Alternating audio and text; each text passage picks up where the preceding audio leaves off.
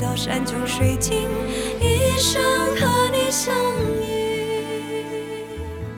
当爱跨越国界，婚姻还没平权。这里是伴侣盟跨国同婚广播特辑，我是主持人志杰。今天我们要来聊一个非常难聊的话题。好，今天录音的时间呢，正好是呃赖香林委员就是在这个我们今天的司法法制委员会有做了一个质询嘛，那也得到了一个还蛮不错的消息，就是说司法院终于终于把他的草案已经写好了，并且送到了行政机关来做表达意见，这样子终于有了一个小进展。那我们今天发布了这个消息之后呢，其实就看到第一时间马上就有人说啊，如果要保障台湾人跟外国人的婚姻，他们没意见。但是如果对方是中国人，那他们意见就很多。其实这个我们也不是很意外啊，就是说这个这个论调一点都不意外。从去年我们开始做跨国通婚到现在，只要一提到是两岸关系，然后谈到是呃台湾跟呃所谓的台陆配，好像大家就是会觉得疑虑很多国安问题。那尤其是从呃去年开始，这个香港的情势真的是非常的紧张，对，然后。包括反送中的运动，然后包括现在的国安法，所以这个情势也让这个台湾处在一种其实蛮排外，而且是蛮不只是排外，特别是排中的这个状态。其实那个仇恨值真的是很高了。那这个部分也当然就蛮深刻的影响到我们现在这个台陆伴侣的关系，其实也影响到了他们的内部的关系，这样子。所以今天就是邀请我们的啊专员郑涵，大家好。然后邀请到我的太太秀文，嗯，大家好，我是秀文，嗯，然后来跟大家聊聊这个非常艰困的。我为什么突然被简化为你的太太？哦，很抱歉，我们要认真的介绍啊，我们的这个伴侣盟的律师团的首席啊，还是首席吗？召集人，召集人，召集人，我差点说出首席小胖妹。好，好了，不要搞笑。然后差差一点点这样子就就泄露你的身份。好，那总之呢，就是来聊聊这个这个艰困的话题啦。这样子，对啊，那个其实我们呃跨国的伴侣里面，真的台路配是蛮多的。对，然后他们也真的都各自遇到了很辛苦的状态。像我们上上上集有请到这个 Lois，其实有来跟我们分享嘛。那其实他的这个太太就是就是中国籍这样子，然后他们有一个儿子，然后是台湾籍的儿子。那当时其实我们在录音室里面，西西利亚是在的。那结果等录完音之后，西西利亚就说他其实蛮蛮愤怒的，因为他说其实他觉得他在中他在台湾，他来到台湾，他是用学生的身份来到台湾，这个连个人都不如。他说不是次等公民而已，诶，是根本不不配当个人。他就说，这个政府是政府的问题，但是他以学生的身份来到台湾，他甚至不能打工，连打工的机会都没有。他就说，要不是我们家还让我捧着一点钱来，他要怎么活下去？然后他就说，他的儿子也不能上公立的这个幼儿园，所以他一边要用私幼，就是想办法用私幼让孩子上上学，然后他又不能赚钱。然后全家的一家大小的所有的压力就压在 Louis 身上，所以等于是 Louis 一个人要养三个人就算了，而且所包括他抚养哦，连抚养的这个所得税都没办法扣除。对，所以其实一家一家大小其实是看起来虽然好像就是工作还不错，但是经济很沉重。对，所以他就在想，哎，为什么台湾这么排外啊？就是怎么不把中国人当个人一样这样子？对，所以。对啊，所以呃，先从郑涵聊聊吧，就是说这个这我们到底有多少这个台陆的伴侣？那他们的这个对啊，他们的经验怎么样呢？我们访谈的时候，有其中一对也是嗯两岸伴侣，然后嗯台湾方这边是公务员，所以他基本上就不太可能去中国。嗯，那嗯中国方这边他是以前来台湾念书的，所以他其实在台湾有一定时间的生活经验。对，那其实这个经验当然也不算太好，因为，嗯，他们像他们就说，嗯，会因为他的口音就是很容易被歧视。对，可是，嗯，这个其实并不是他可以决定或是改变的。对，那其实这整个是一个社会环境问题。对，对，那，嗯，怎么说，就是。然后这样子就会变成，其实他们也很难真的想要在台湾长期生活下去。对啊，对，就是即便哪一天跨国同婚过了，其实他们也可能要选择一个第三地去生活，因为如果他们要留在台湾生活的话，他们当然会希望两个人都是嗯，可以用一个自在的方式，或是嗯，可以有一个比较嗯包容的社会氛围。对啊，谁想要留在一个仇视自己伴侣的国家呀？但显然我们现在就是还做不太到这一点。对啊，而且这个社会吼，对于伴侣的仇视跟敌视啊，也会造成他们关系。就是两个人的关系也会变得非常的紧张啊，对啊，像昨那天录音的时候啊，我我们就所有人都劝那个 Cecilia 就说，哎，这不是 Lois 的问题啊，这是政政治的问题，这样子。对，但是他就说没办法啊，我生气啊，我不知道气要往谁发，我就往 Lois 身上发，就他是台湾人嘛，对不对？所以他就说我总不能出去外面骂谁嘛，对不对？所以他就一生气起来，觉得说哦，台湾政府对我超不公平，他就往 Lois 身上出气，这样，然后 Lois 就一脸无辜，就是嗯，可可是可真的真的不关我的事啊，这样，所以其实真的会造成两个人关系蛮紧张的。然后我们另外一对其实是 Ryan 嘛，那 Ryan 就说，虽然他的朋友都很支持他。可是当他知道 Ryan 的呃先生其实是中国人的时候，终究有时候还会开玩笑说：“哎，他不是间谍吧？他是来台来来台来台湾当间谍的嘛？”其实也会让 Ryan 超级不舒服的，就会觉得说是怎么样？我们爱上中国人的就又要这样被质疑吗？对，然后当然不用说，现在这个我们只要提到跨国通婚，马上就是这个一面倒，就是中国，就是好像这个中国就变成一个一个一个焦点这样子。嗯对啊，那嗯，刚刚讲到公务员这对，又有一个比较特别的点，就是他们两个其实都是有台独呃政治立场的。对对，所以如果我们要把嗯、呃两岸伴侣都认为说哦，他们就是一定是亲中的，其实是一个蛮错误的既定想象。真的不是。对。对，像 Cecilia 也是也是个小英粉啊，所以 我觉得其实大家都没有把，就是好像就觉得中国人就是一定是你知道说什么就会说你回去跟你习近平讲或是什么东西，但是事实上他们其实也都是非常的呃，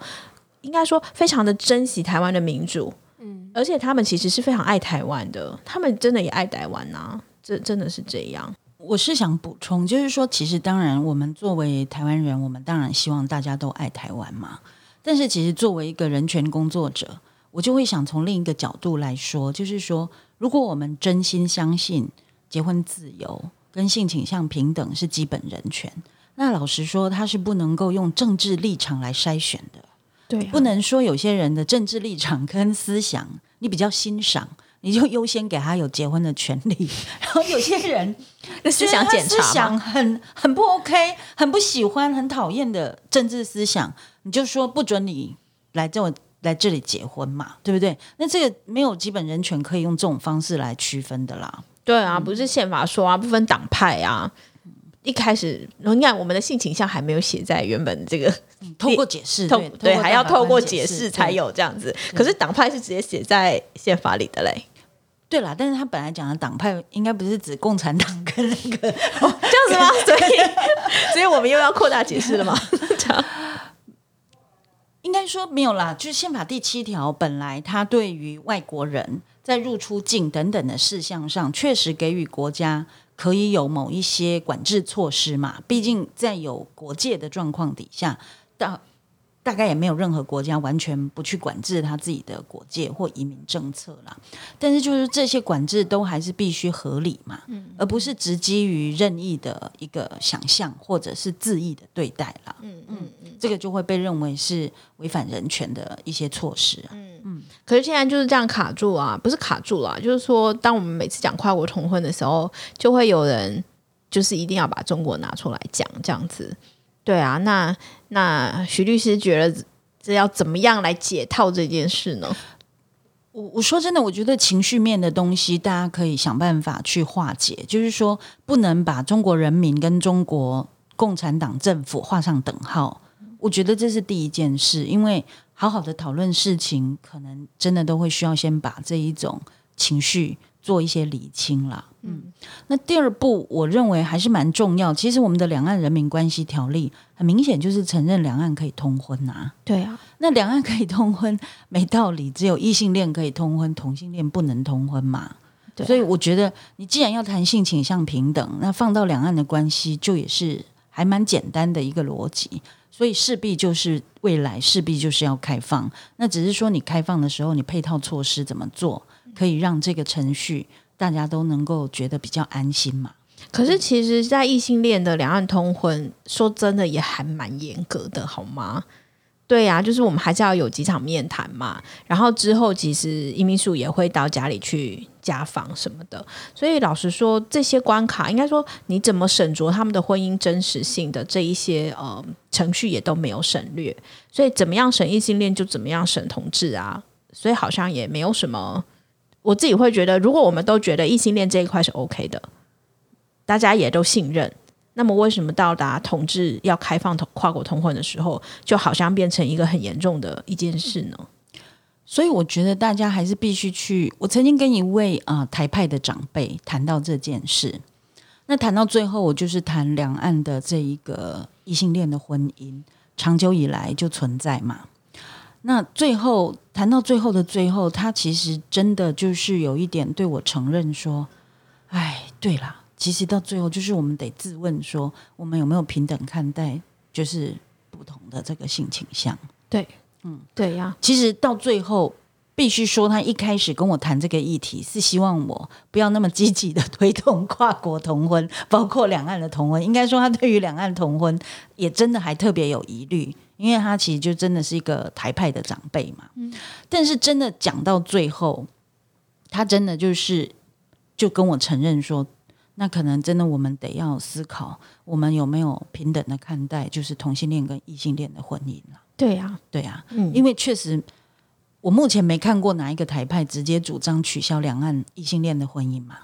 我们的网络上倒是有人这么跟我们呛下吧？哦，但是他那个主张，政府就也不可能这样做嘛。就是说、对啊怎么可能？那个就是一般的网民，你可以这样乱喊，但是我就不相信我们台湾政府真的会这样做啊。嗯，而且怎么会有道理可言呢？其实老实说，两岸交流真的蛮密切的。那如果我们从之前的所有故事看起来，只要有交流，就有可能有恋情啊，是不是？所以只要有交流、有恋情，就没有办法阻挡别人就是谈恋爱、成立家庭啊。其实我觉得人民跟人民之间的交往，甚至建立家庭，很可能其实是消除这一些呃不必要的歧视，或者是不必要的敌意对的很重要的一步啦。对嘿，那就好像说，半盟不止跟全世界很多其他地方国家的呃 LGBT 组织来往，我们也跟中国大陆这个相关的这一个呃同志运动的工作者会去交流嘛。对啊，因那其实促使他们更民主，然后更重视人权，其实对台湾是啊、呃比较，我认为反而对台湾来说是比较有利的一个状况。哎，就是对啊，是啊，嗯，对啊，所以其实我觉得面对现在，我觉得越紧张或者是越焦灼的政治情势，老实说，人民是就是尤其是两岸关系的伴侣，其实也是越紧绷，他们也是更需要大家的理解嘛。那就像我们呃上上一集其实提到移工也是啊，当当台湾跟菲律宾政府没有这么的。友好，甚至是政治紧张的时候，台湾跟菲律宾的伴侣也会受到影响，对啊，所以老实说，我觉得从反而是因为看到人民之间是有爱的，因为是有爱的状况之下，所以我们愿意理解彼此的不同的国家的文化，并且愿意比较从就是比较平等的角度来看待，而比较不会带着这种很歧视或是很刻板印象来去看待另一个国家的人民。我觉得中国也是啊，其实中国人也是百百种，不是吗？又不是所有的人都像是那个我们之前在那个 那个什么哦，一零一大楼看到前面那个那叫那个那个是很红的那个，我我懂，我懂我觉得不是嘛有就是有我们可能会很看不惯的啊、呃某一些人，可是也会有其实是支持台湾、爱台湾的中国人嘛。事实上就是也是有啦。对呀、所以也许就是先放下这一些，我觉得政政应该说政治立场的差异吧。